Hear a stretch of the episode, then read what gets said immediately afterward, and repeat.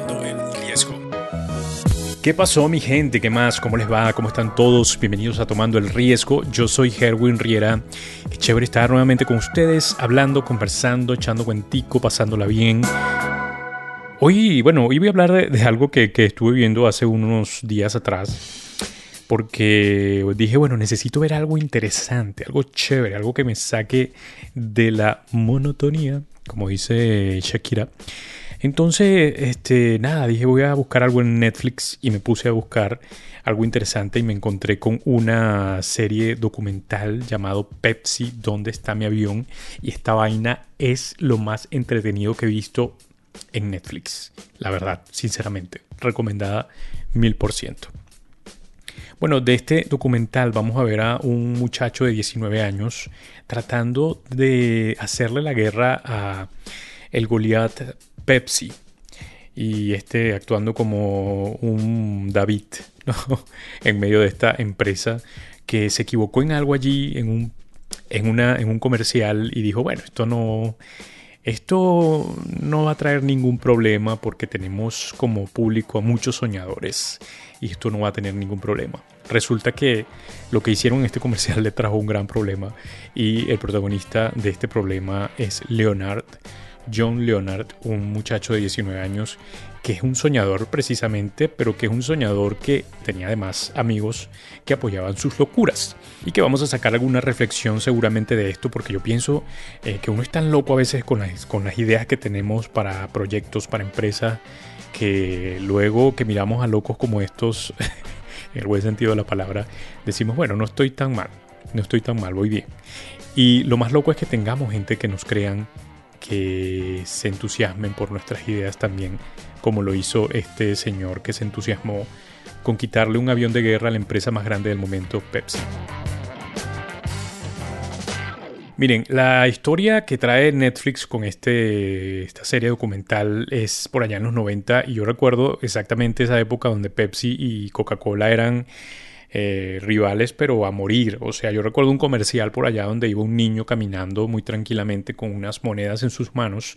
Iba a uno de estos dispensadores, una nevera de esta donde están todas las, las gaseosas, los refrescos, y tú pones tu monedita y te la da. Bueno, él llegó, agarró su monedita, empezó a sacar sus refrescos, sacó dos Pepsi, puso una de un lado del piso, en, o la otra del otro lado, izquierdo y derecho, montó sus pies en cada Pepsi, se levantó, puso una monedita y le dio al botón que decía Coca-Cola de esa misma nevera. Así de loco eran estos comerciales y seguramente había muchísimos más que ustedes recuerden, pero ese en particular lo recuerdo. Y bueno, esta es la guerra que tenía eh, Coca-Cola y Pepsi. En ese mismo son de guerra, eh, vivieron, empezaron a hacer una campaña de Pepsi Puntos, donde tú podías coleccionar puntos para obtener regalos, eh, podías obtener chaquetas, eh, bicicletas, bueno, muchísimos productos que podías tener de parte de Pepsi con los Pepsi Points. Eh, salían allí en las tapitas o en las latas. No recuerdo exactamente si las tapitas, pero sabía que las latas y, cada lata tenía un punto o algo así. El asunto es que ellos hicieron un gran comercial para promocionar esto y en medio del comercial caía un avión de guerra en una escuela y salían unas letras allí abajo que decían que con 7 millones de puntos te podías llevar ese Jet Harry, ese avión de guerra sin problemas. Y de paso no tenía ninguna letras pequeñas donde dijeran que esto se trataba de, una, de un comercial, por lo menos, para que no fuera así tan obvio como que, bueno, te, te, te estoy dando un chiste y te voy a decir que te rías después que termine el chiste porque pues esto evidentemente era una broma. Pero era una broma rara porque esta empresa era muy grande y sabía muy bien lo que estaba haciendo. Entonces, a eso también es una de las cosas que deja Netflix claro en este documental. Bien, ahí estaba entonces Leonard viendo este comercial y dijo, mm, yo puedo conseguir esto. O sea, el pana se creyó que podía obtener 7 eh, millones de puntos para obtener este avión. Y empezó a sacar cuenta allí para ver cuántas Pepsi necesitaba y se dio cuenta que eran demasiadas, no cabían ni en su casa, o sea, era la locura. Pero se dio cuenta también que había una laguna allí interesante y era que podías comprar puntos con 10 centavos de dólares. Podía conseguir todos los puntos, o sea, los 7 millones de puntos con solo 700 mil dólares. Y esto a comparación, esto lo vio como la ganga del siglo porque el avión de guerra costaba 23 millones de dólares, y él solo necesitaba 700 mil dólares para obtenerlo. Entonces esta era la ganga, o sea, era la ganga, era su momento, era su, eh, era su plan de negocio perfecto. Y empezó a hacer su plan de negocio incluso. Y bueno, la ventaja que tuvo Leonard, además de otros niños soñadores de la época, es que él tenía gente que le creía estas locuras. Así que se consiguió un amigo, o ya tenía un amigo que conoció escalando, porque el panita era como un este, instructor, algo así, como tenía un trabajo donde donde era como el guía, ¿no? En esto de, la, de escalar. Ay, no recuerdo muy bien, me perdonan. Pero eh, el asunto es que allí, eh, escalando montañas, fue que conoció a Todd Huffman y este pana tenía plata, tenía negocios y eh, bueno, estaba viendo el entusiasmo de este, de este brother tratando de decirle, mira, podemos tener el avión de guerra con 700 mil dólares. Eh, y él decía, y este pana casi, que, estás hablando? Que tú estás loco, ¿Qué, ¿qué, te pasa? Yo estoy loco, pero tú estás más loco que yo. Y bueno, no, él le presentó el anuncio, se lo puso varias veces para, para verlo. Eh, Hoffman lo vio, lo vio, lo vio, lo vio y dijo, ok, se equivocaron, pero ¿por qué se equivocaron si esta es una gran empresa? Y bueno, aquí empieza todo esta, este hombre, este muchacho a venderle la idea y Hoffman la se la compró total. O sea, el pana se la presentó de tal forma que, primero, le creyó, tenía un plan de negocio y todo esto comenzó a andar de manera brutal y loca. De hecho, Leonard describe a Hoffman de una forma interesante en su actitud, como las matemáticas que Pepsi no hizo. Contaban con que hubiera un montón de soñadores como él, pero nunca pensaron que un soñador como él tendría acceso a alguien que estuviera dispuesto a emprender este viaje loco que realmente está muy desquiciado y que el pana este Hoffman firmaría el cheque de 700 mil dólares. El creador de esta serie se mantuvo siempre, mantuvo siempre como un mantra, como una guía diciendo todo el mundo necesita un John y todo el mundo necesita un Todd. Y esto se ve en la serie, ¿no? Como la relación que, se, que tienen estos dos, que a pesar de tener eh, edades tan distintas, eh, tener de ser de generaciones tan distintas, pues eh, compaginan muy bien. Y a veces me pongo a pensar, ¿quién podría creerme una idea tan loca como esa? Y todavía no, o, puedo pensar en alguien, puedo pensar en un amigo eh, de unos 62 años que tengo que es súper chévere. Pero conchale, no tiene la plata todavía para, para apoyarme en las ideas locas. Espero que si lo está escuchando este podcast, pues le emocione saber que por aquí tiene, sigue teniendo un buen amigo, Gojin. El mismo Hoffman describe a este, a John, al John Leonard, como la generación Pepsi, ¿no? Y tiene sentido porque en ese momento había muchos muchachos como él y esta marca era la más grande porque, no sé, era Pepsi invitaba, tenía además muchos artistas invitados, desde Michael Jackson, bueno, cantidades de Britney Spears, bueno, increíble los artistas que tenía. Mientras que Coca-Cola tenía, tenía sus comerciales, pero no eran como estos, ¿no? Que pronto podrían tener una gran diferencia. Sin embargo, no dejaba de ser eh, tan exitosa, ¿no?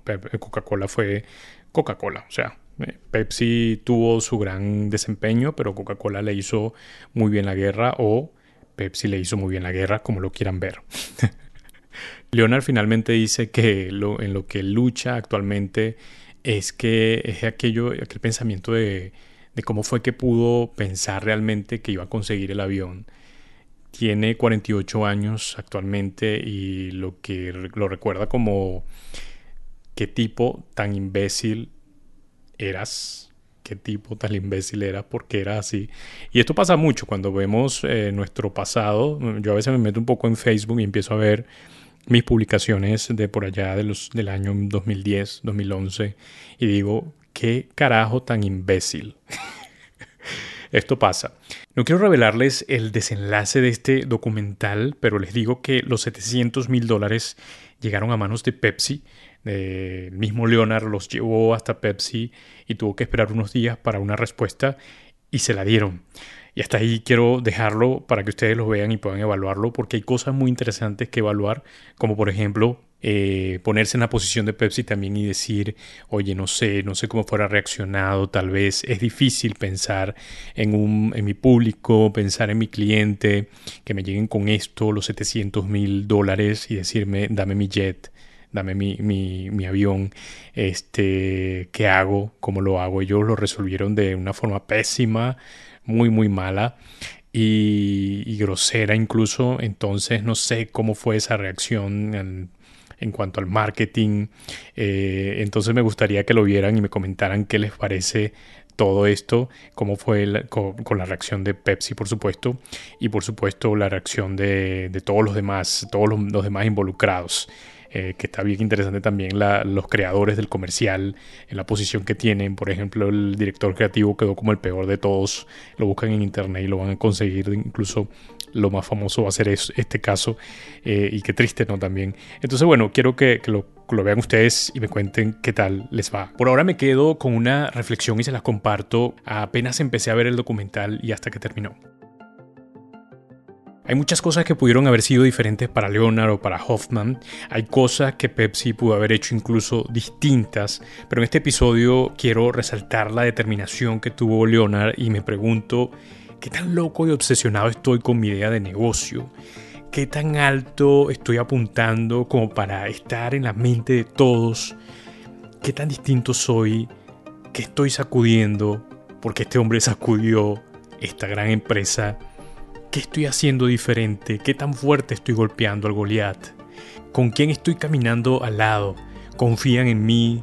¿Me animan? ¿Me exhortan? ¿Me moldean?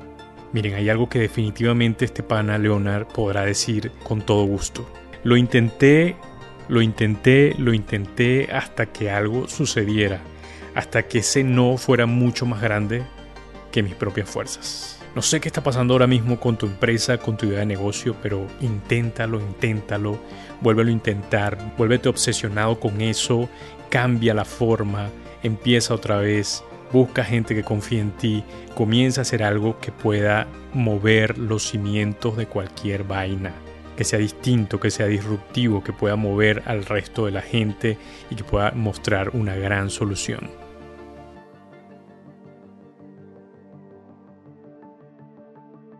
Y muchas gracias a todos por acompañarme hasta acá. Me despido no sin antes recordarles que estamos en nuestra plataforma como www.tomandoelriesgo.com. Allí tenemos nuestro newsletter donde se puede suscribir. Eh, se llama Genios y estamos tomando algunas reflexiones que quedan por allí sueltas de nuestros invitados. Eh, profundizamos en estas y les dejamos además unos recursos para que puedan seguir creciendo en su idea, en su proyecto, en su empresa. También estamos en YouTube como Tomando el Riesgo. Te suscribes y le das a la campanita para que te lleguen todas las notificaciones.